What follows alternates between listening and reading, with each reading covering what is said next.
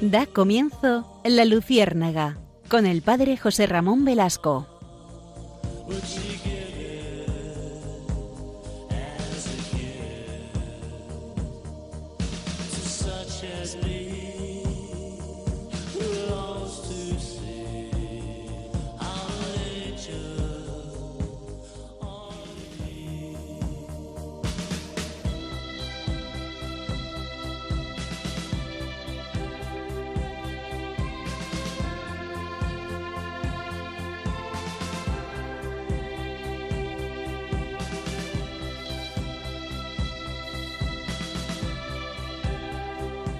Corría el año de 1906 cuando un médico francés, Alexis Carrel, acompañaba a una mujer, a Lourdes.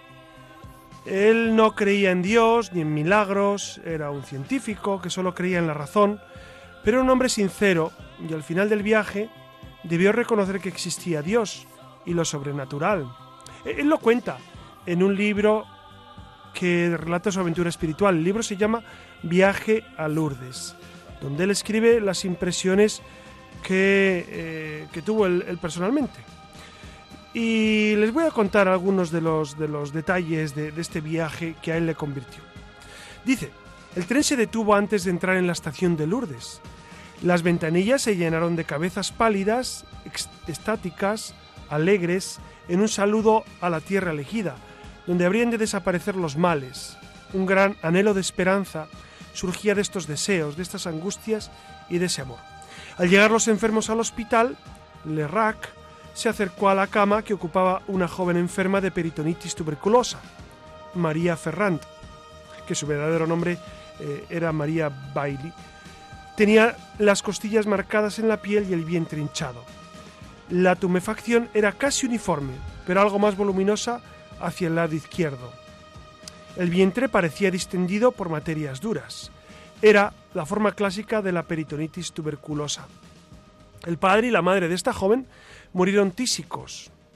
Ella escupe sangre desde la edad de 15 años y a los 18 contrajo la pleuresía tuberculosa y le sacaron dos litros y medio de líquido del costado izquierdo.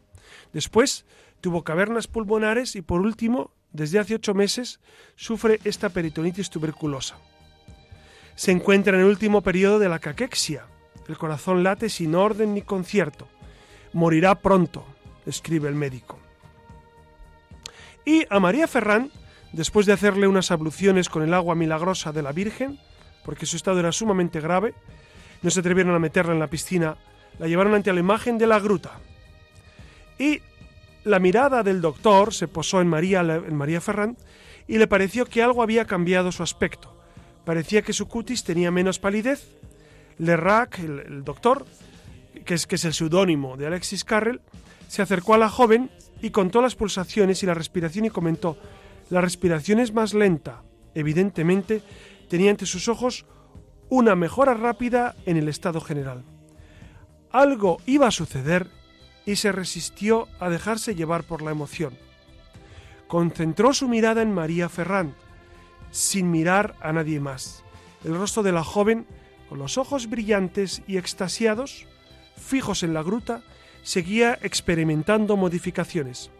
Se había producido una importante mejoría. De pronto, el doctor se sintió palidecer al ver cómo, en el lugar correspondiente a la cintura de la enferma, el cobertor iba descendiendo poco a poco hasta el nivel del vientre. En la basílica acababan a dar las 3 de la tarde. Algunos minutos después, la tumefacción del vientre pareció que había desaparecido por completo. El doctor no hablaba ni pensaba. Aquel suceso inesperado estaba en contradicción con todas sus ideas y previsiones, y le parecía estar soñando. Le dieron una taza llena de leche a la joven y la bebió por entero. Acababa de suceder lo imposible, lo inesperado, el milagro. Aquella muchacha agonizante poco antes estaba prácticamente curada. Esto no puede ser una peritonitis nerviosa, pensaba el doctor. Ofrecía síntomas demasiado acusados y absolutamente claros. Hacia las siete y media volvió al hospital ardiendo de curiosidad y de angustia. Y se quedó mudo de asombro. La transformación era prodigiosa. La joven, vistiendo una camisa blanca, se encontraba sentada en la cama. Los ojos brillaban en su rostro, gris y demacrado aún, pero móvil y vibrante, con un color rosado en las mejillas. La mujer dijo, Doctor, estoy completamente curada, aunque me siento débil. Aquella moribunda, de rostro cianótico, vientre distendido y corazón agitado, se había convertido en pocas horas en una joven prácticamente normal, solamente un poco demacrada y débil. Es el milagro, el gran milagro, que hace vibrar a las multitudes atrayéndolas alocadas a Lourdes. Qué feliz casualidad ver cómo, entre tantos enfermos, ha sanado la que yo mejor conocía, escribe el doctor, y a la que había observado largamente. Eran las tres de la madrugada y al doctor le pareció que la serenidad que presidía todas las cosas había descendido también a su alma, inundándola de calma y de dulzura. Y continúa el texto describiendo esa conversión de Alexis Carrel. Alexis Carrel, después de observar este milagro, publicó algunos escritos sobre este hecho en los periódicos y revistas, pero fue marcado por el ambiente anticlerical de sus colegas, por lo que no le quisieron dar ningún trabajo. Esto fue providencial, pues buscando empleo fue al Instituto Rockefeller de Nueva York a investigar, y como previo de sus investigaciones, a los 10 años del milagro, recibió el Premio Nobel de Medicina y murió en París en 1944. Es un testimonio precioso de una curación milagrosa en Lourdes. Es, famosa esta curación que vivió directamente el Premio Nobel de Medicina Alexis Carrel. ¿Y por qué traigo a colación este acontecimiento hermosísimo? Porque en este programa vamos a hablar de cómo Cristo y la Iglesia está siempre cercana a los enfermos, a los necesitados, no solamente cuando la Virgen viene a Lourdes y a Bernadette le dice que allí curará mucha gente y efectivamente ha curado a muchas personas a nivel físico. En Fátima y en Lourdes también a nivel moral ha curado a muchas personas. Sino porque sabemos que la Iglesia, como extensión de esa misión de Jesucristo en el mundo, quiere estar presente, quiere acompañar a los enfermos, a los que sufren en su cuerpo y también, por supuesto, enfermedades psicológicas y enfermedades del alma. Por eso, si les parece, acompáñennos en este, en este rato que vamos a pasar juntos para profundizar en esta realidad hermosísima del acompañamiento de la Iglesia a nuestros hermanos enfermos. Buenas noches, Siria Fernández. Buenas noches. Buenas noches, Alex Gutiérrez, que nos cuida desde el control. Y si les parece, acompáñennos en esta noche.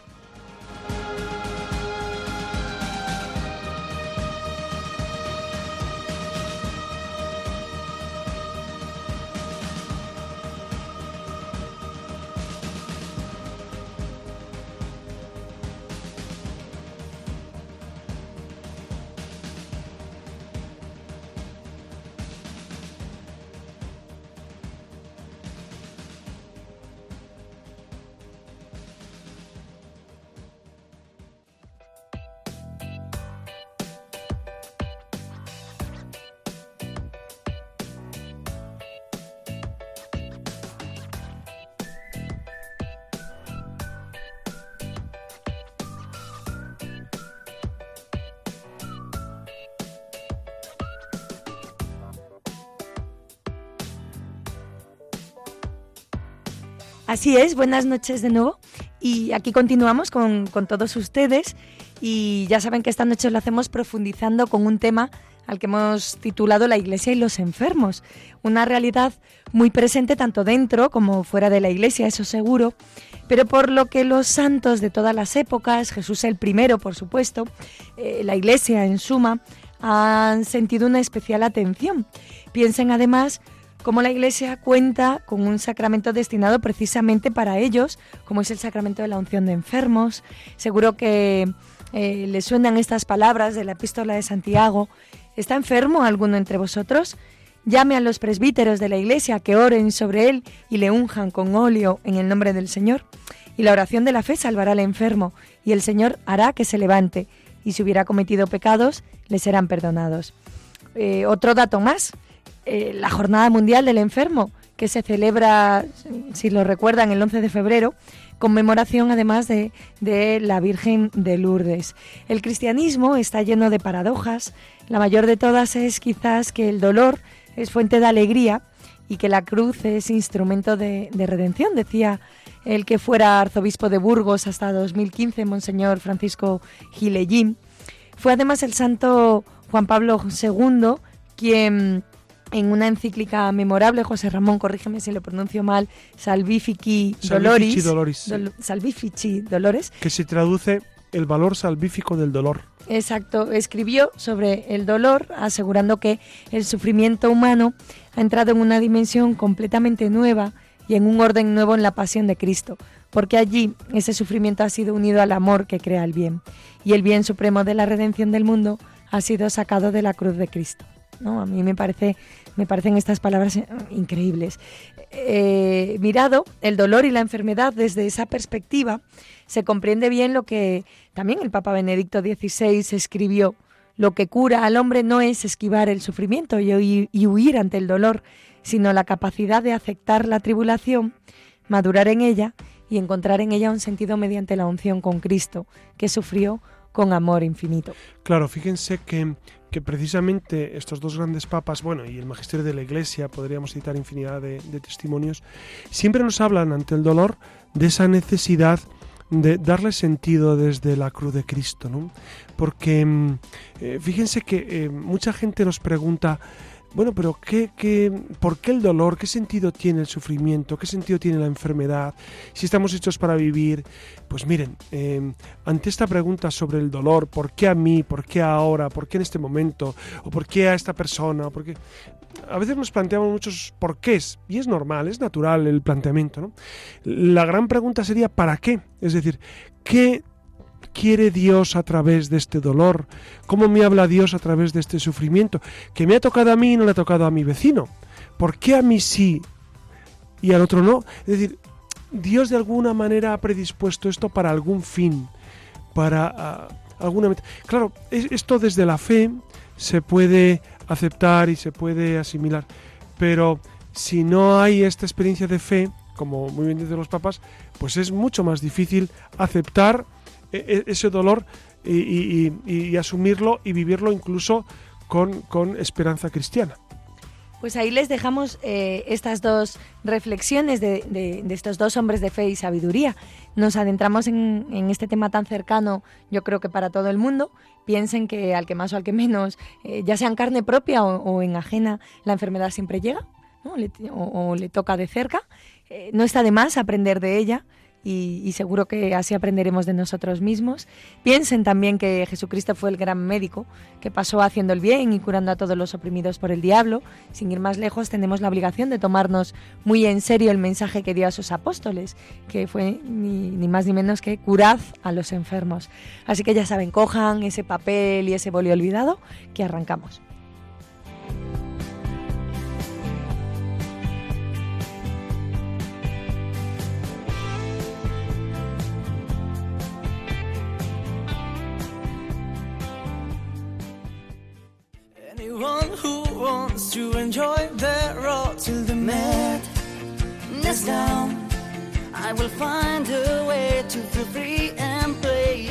Estamos escuchando al grupo Aurin con su canción Last Night on the Earth, que trata sobre todo aquello que necesitamos expresar y que por algún motivo no hemos tenido ocasión de hacer. Precisamente de esto va nuestra siguiente sección.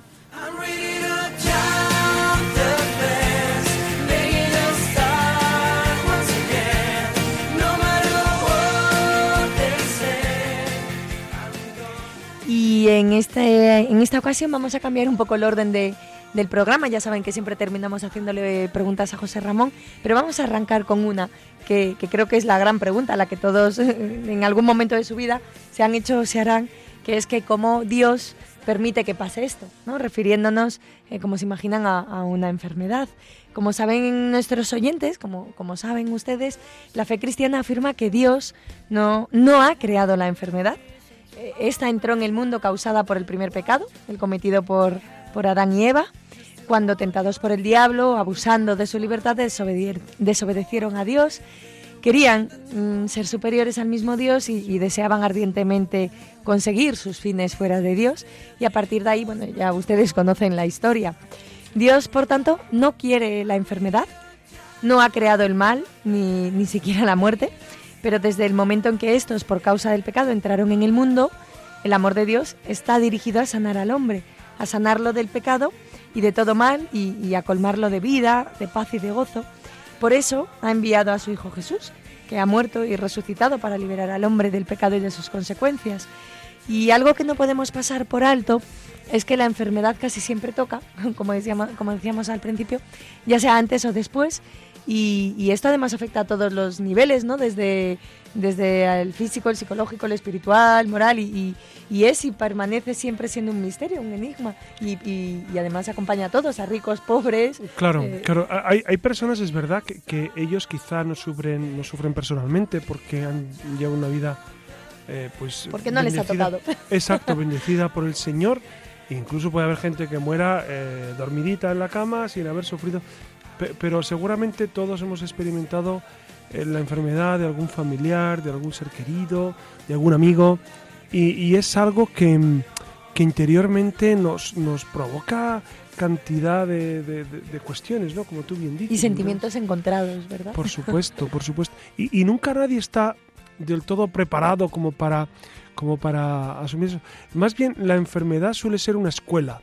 Una escuela en la cual uno va aprendiendo, se va poco a poco perfilando eh, distintos aspectos de la vida, descubres capacidades que no sabías que tenías, eh, no sé, valoras cosas que hasta ese momento las tenías abandonadas, etcétera. Entonces, ah, eh, estoy pensando ahora mismo en una persona muy famosa que todas ustedes conocen, pero no quiero citar porque no, porque no, es, no- es un ejemplo de hecho de virtud. Pero, pero tiene un hijo que, que ha pasado un cáncer y, ella se expresaba un día en un periódico diciendo en una entrevista que eh, la enfermedad, la enfermedad de su hijo eh, la ha hecho valorar cosas que hasta ese momento no tenían ningún valor y al contrario, cosas que para ella tenían un grandísimo valor, pues ahora ya pasan a un plano absolutamente ínfimo, ¿no? Por eso es verdad que la enfermedad redimensiona nuestra vida.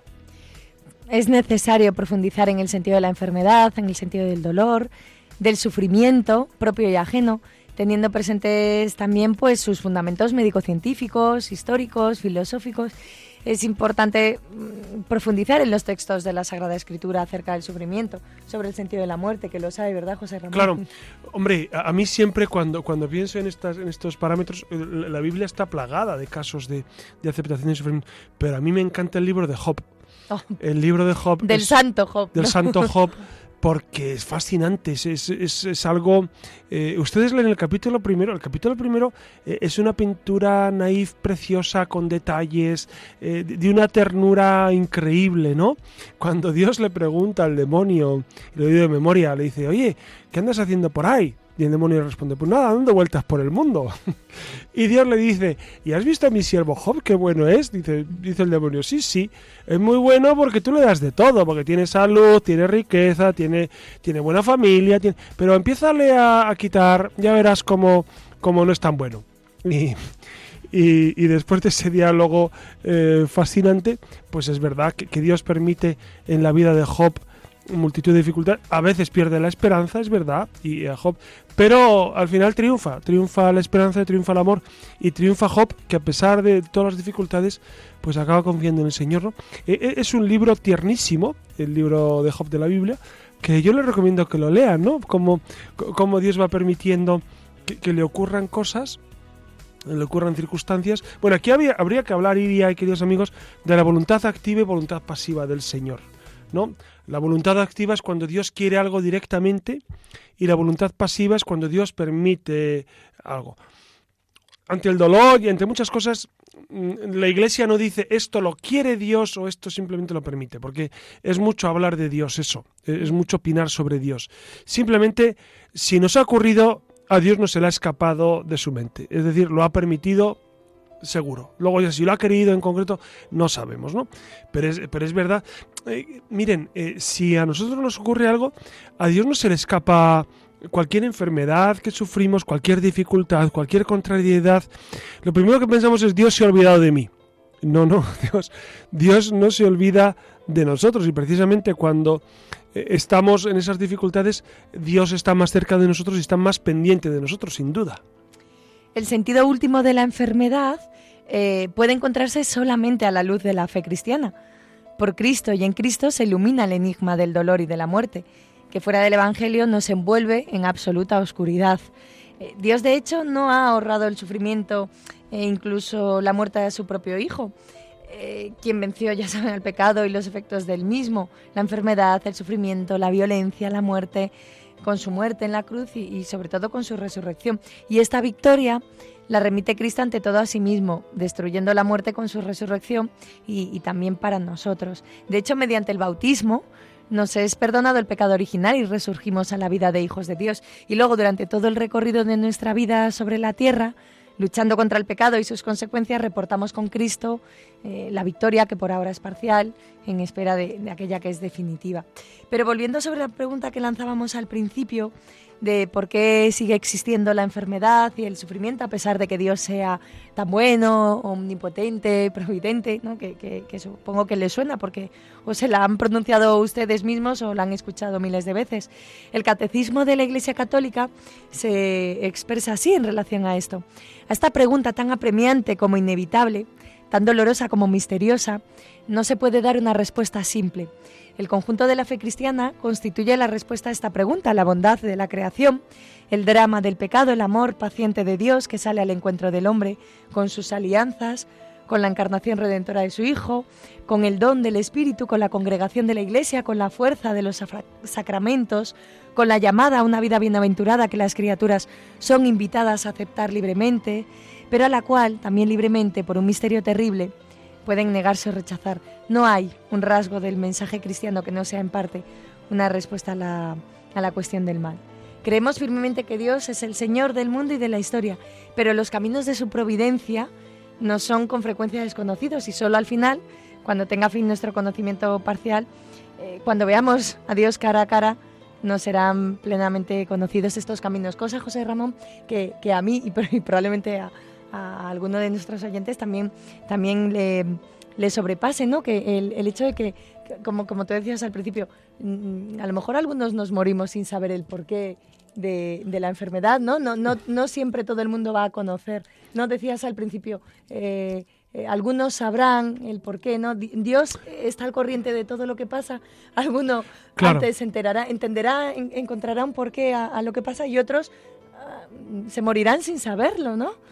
Claro, y en el cielo, y en el cielo descubriremos las grandes respuestas que aquí en ocasiones desconocemos absolutamente, pero nosotros estamos eh, siempre eh, esperanzados eh, en, el Señor que es nuestra salvación, en el Señor que nos da vida eterna. Aquí es verdad que, que, que nos, nos, nos, agrada tener salud, nos agrada vivir en paz y, y, y, nos descoloca, nos desconcierta la enfermedad, el dolor, el sufrimiento, tanto propio como ajeno.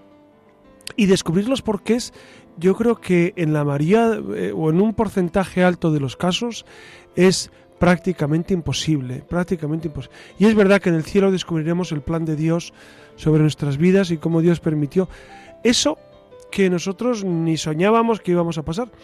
Y descubriremos cómo Dios de los grandes males siempre saca grandes remedios. Fíjense, del gran mal que, que aludía a Siria, que fue el pecado original, un mal infinito, el peor de los males, y sin embargo, Dios sacó un gran bien que fue nada menos que la redención de Jesucristo. Por eso no se preocupen en este sentido.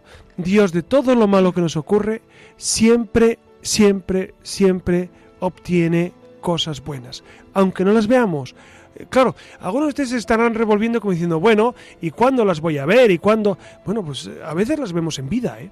A veces en vida nos damos cuenta de los beneficios que nos ha reportado esto que objetivamente eh, nos costaba y, es, objetivamente malo.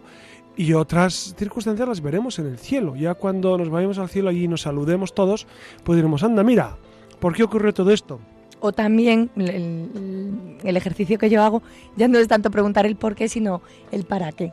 ¿No? ¿Para qué eh, y, en qué te puede ayudar? Bueno, algo que por otra parte nos tiene que consolar, a los enfermos especialmente, es ver cómo se comportó Jesús, el mismo Dios con los enfermos, o, o bueno, dicho de otra manera, ver también el día a día de hoy cómo se comporta nuestra Madre Iglesia con los enfermos en el mundo actual, que eso también es muy esperanzador. Cristo en su vida terrena tuvo una particular predilección hacia los enfermos y, hacia los que sufren, eh, hacia los que sufrían, ¿no? Por aquel entonces, de hecho, sus predilectos fueron los pecadores, los que sufrían, sanó a, a muchos enfermos que recurrían a él con confianza y estas curaciones no hacen más que sumar esperanza, puesto que muestran que Jesús es verdaderamente un Dios que salva, que eso es importante. Estamos hablando de un Dios que salva, que es un médico de almas y, y bueno, de médico de almas y cuerpos. Y no vino para eliminar todos los males eh, de aquí abajo, sino para liberar a los seres humanos de la más, de la mayor esclavitud, que es la del pecado, que, que- que, como decíamos al principio fue la causa de, de los sufrimientos. Y se, se identificó también con, con el enfermo. Estuvo enfermo y me visitaste. Él ha tomado nuestras enfermedades y se ha cargado nuestros males. Les estoy citando eh, eh, fragmentos de- del Evangelio de San Mateo. Confió a sus apóstoles el ministerio de la curación, diciéndoles curen a los enfermos, a los enfermos curad a los enfermos, e instituyó en particular dos sacramentos para ellos, eh, el de la Eucaristía en cuanto a viático y el sacramento de la unción de los enfermos y enseñó a los que lo seguían a trascender el sufrimiento y a darle un significado salvador. Claro, fíjate, fíjate qué, realidades tan, tan preciosas nos has marcado, Iria. El viático y la unción de enfermos como dos sacramentos esenciales. Fíjate que, ante la unción de enfermos, yo no sé qué experiencia tienes tú, Iria, con tus amigos o tú, pe- pero, pero mi experiencia es que la unción de enfermos es un sacramento eh, pues precioso. Di- di- Dice, dice el texto de la liturgia que da la vida del alma y la del cuerpo si conviene.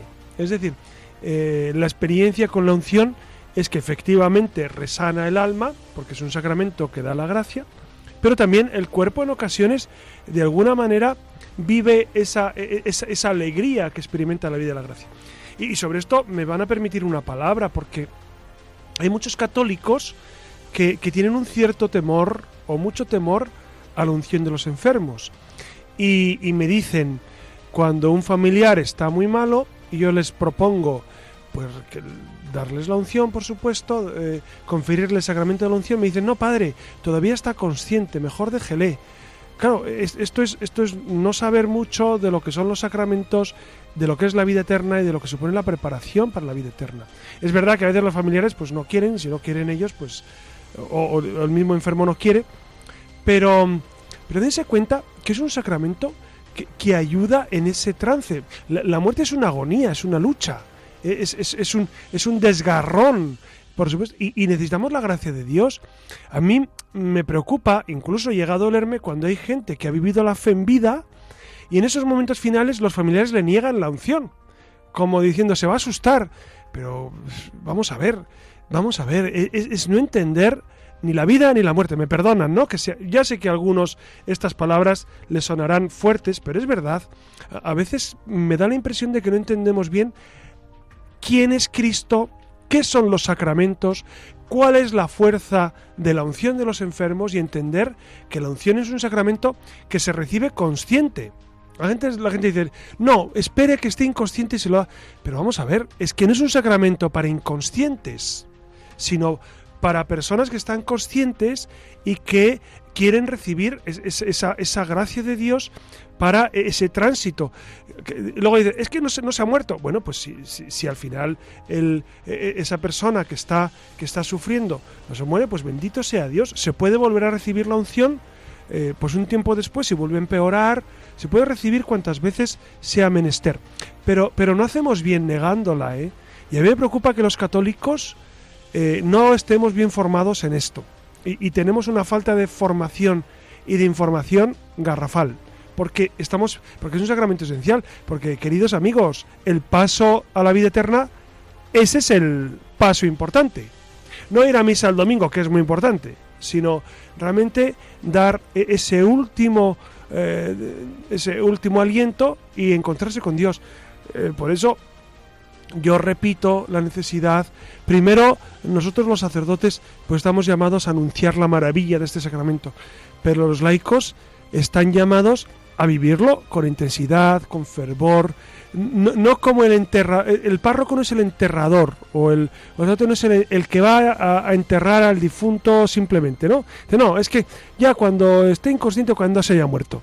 No, amigos, es que esto no, no, es, no es la fe católica, ¿no?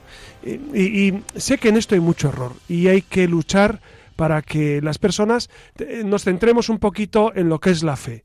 Si en todos los momentos de la vida ponemos a Dios, es decir, cuando nacemos bautizamos los niños, cuando crecen les damos la primera comunión, eh, les llevamos a confirmar, eh, se casan eh, ante el Señor, viven la Eucaristía y a la hora de la muerte, que es el paso definitivo, no hay sacramento.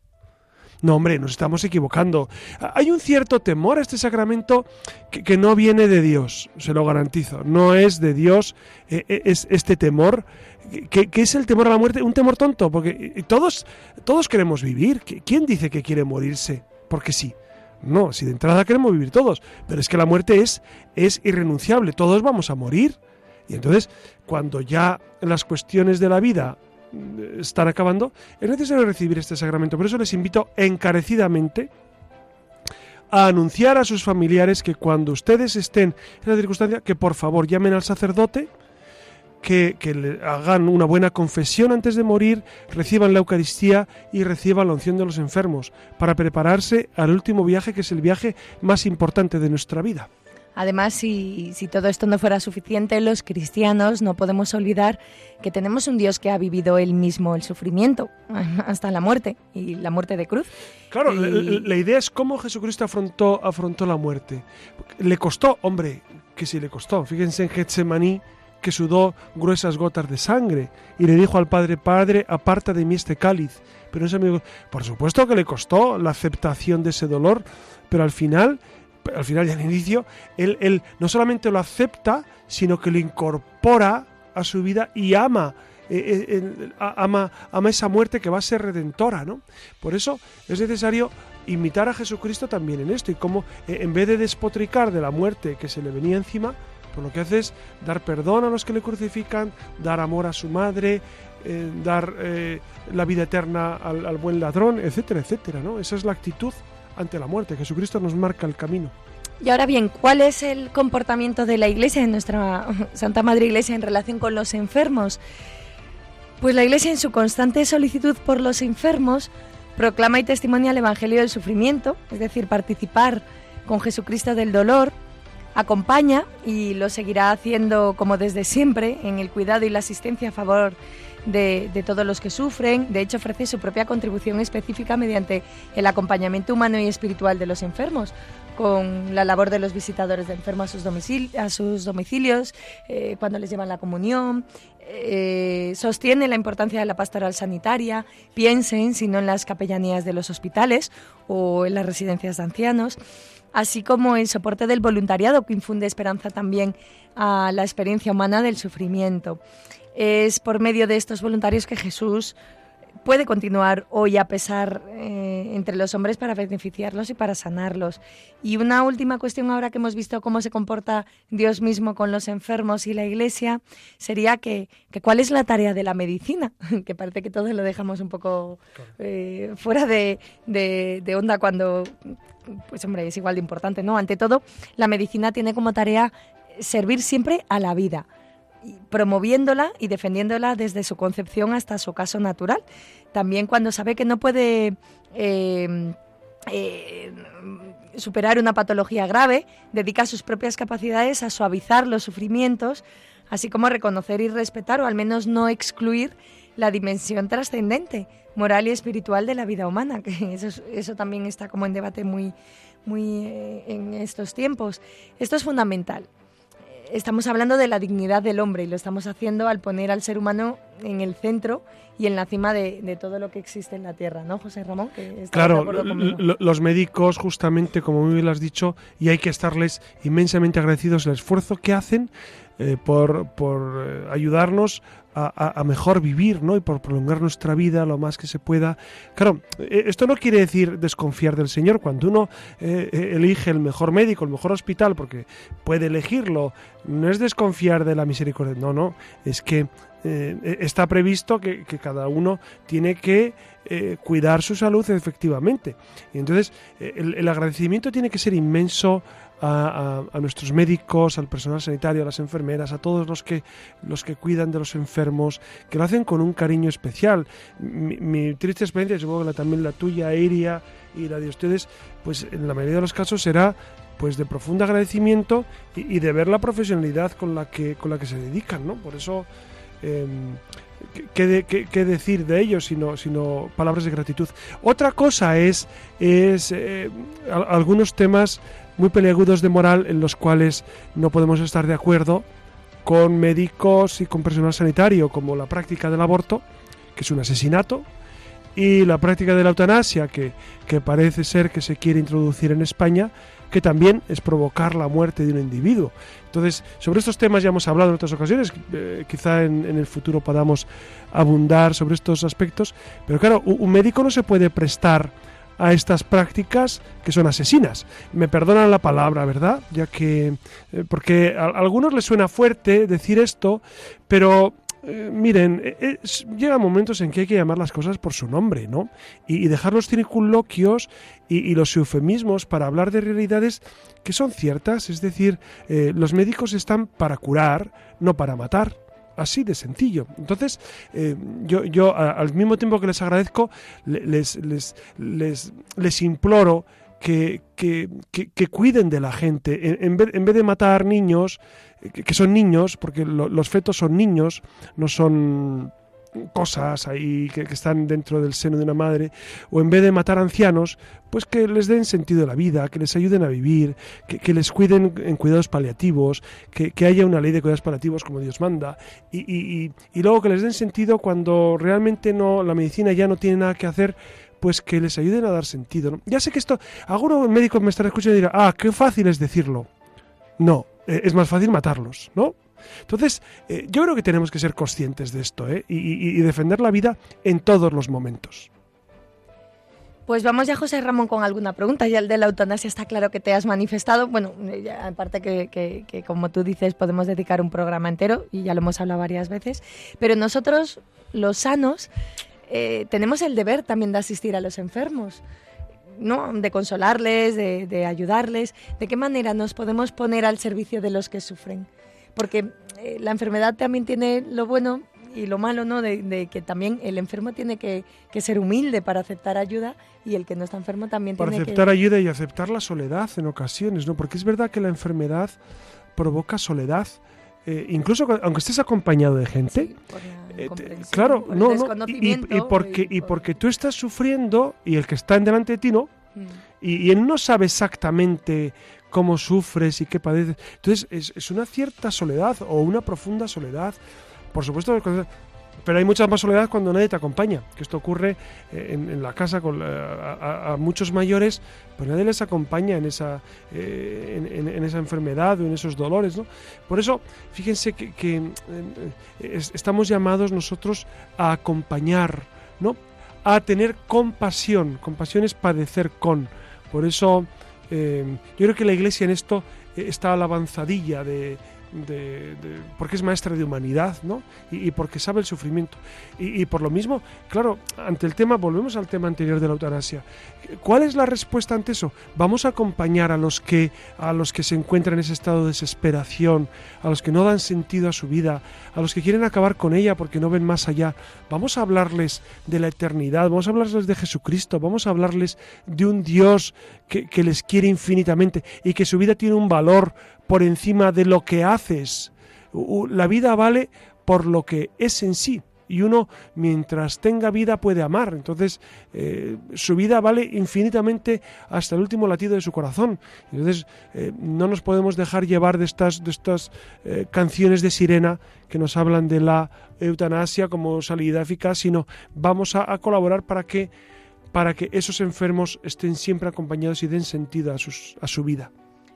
Y José Ramón, ¿cómo consolar al que está sufriendo? A veces nos enfadamos con Dios y, cuál debe ser nuestra tabla de salvación cuando estemos atravesando nosotros o alguien de los nuestros pues mira, una situación. Iria, es, y, queridos amigos, es muy difícil y ustedes lo saben cuando no hay esta experiencia de la fe y, yo me he encontrado con muchos casos porque las palabras humanas qué dicen que, imagínense una persona que ha perdido un familiar, un hijo o un padre, ¿qué, le dices? Si, no hablas de, resurrección, de Cristo crucificado y resucitado, de esperanza en la vida eterna, ¿de qué le hablas?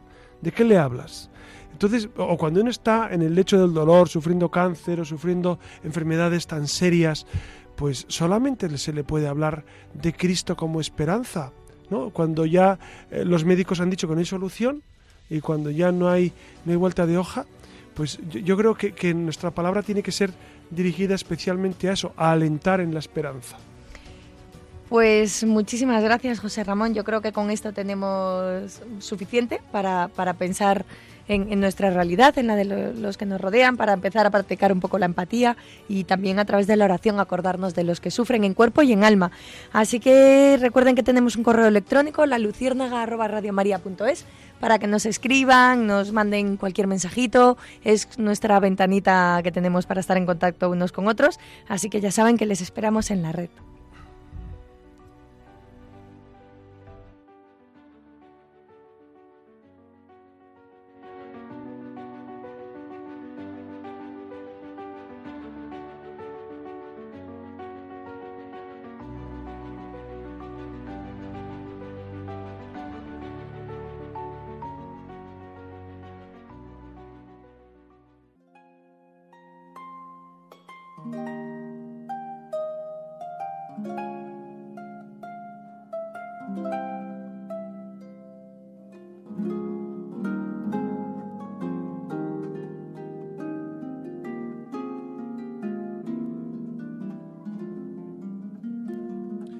El Papa Francisco ha reconocido las virtudes heroicas de Alexia González Barros, que murió con 14 años después de sufrir un tumor maligno que la dejó paralítica en muy poco tiempo. No sé si a ustedes les suena este nombre, Alexia González Barros. Les voy a contar eh, su vida por encima, ya verán qué testimonio tan fascinante de, de esa aceptación de la enfermedad. Alexia nació en Madrid en 1971 era la menor de siete hermanos, dos de ellos fallecieron antes de nacer. Sus padres, Francisco y Moncha, eran pues miembros del Opus Dei, supernumerarios del Opus Dei. En febrero del 85 se le diagnosticó a Alexia un tumor maligno que la dejó paralítica en muy poco tiempo. Y falleció en diciembre de ese mismo año, tan solo diez meses después de su diagnóstico, en la Clínica Universitaria de Navarra, en Pamplona, en España. Durante su enfermedad, eh, esta niña ofreció su sufrimiento por la Iglesia y por el Papa y destacó su fortaleza, la paz, la alegría a pesar de los fuertes dolores que sufrió. Sus familiares han declarado en numerosas ocasiones que sus últimas palabras fueron estas, Jesús, que yo haga siempre lo que tú quieras. Fíjense qué palabras tan sublimes. Sus últimas palabras, Jesús, que yo haga siempre lo que tú quieras y la causa de beatificación comenzó, comenzó en Madrid en el año 1993. La verdad es que este testimonio se lo, traigo a colación porque para mí siempre ha sido un gran ejemplo de aceptación paciente y amorosa de la voluntad de Dios que, que, supera nuestro conocimiento. E, e, esta niña, eh, jovencísima, que ya ven, que con 14 años eh, entregó su vida al Señor, pues eh, ¿cómo lo hace? Lo hace como Cristo, aceptando la muerte y abrazando la cruz con amor. Eh, esta es la actitud para todos. A esto deberíamos tender, evidentemente.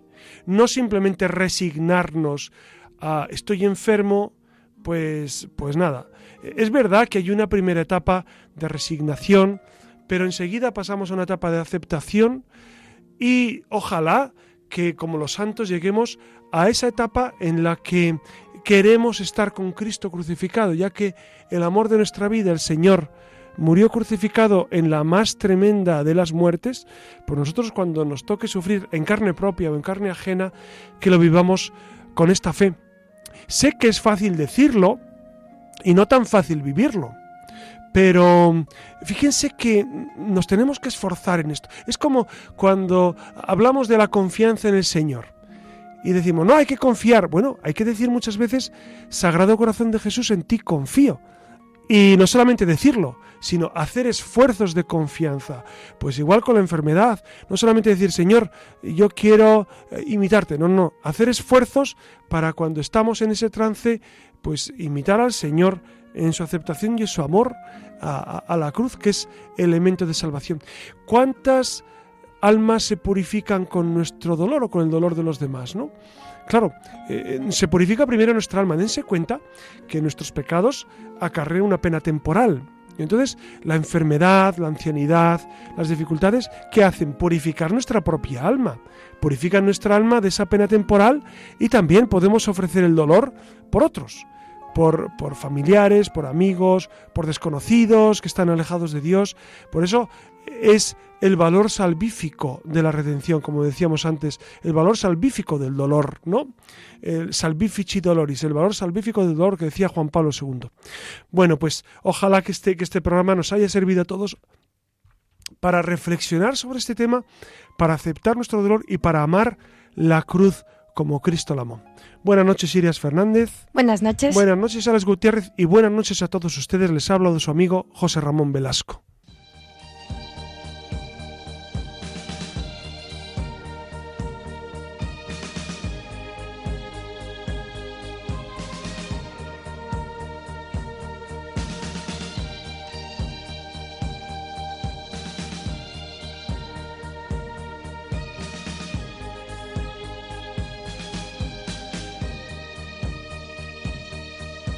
Han escuchado en Radio María La Luciérnaga con el padre José Ramón Velasco.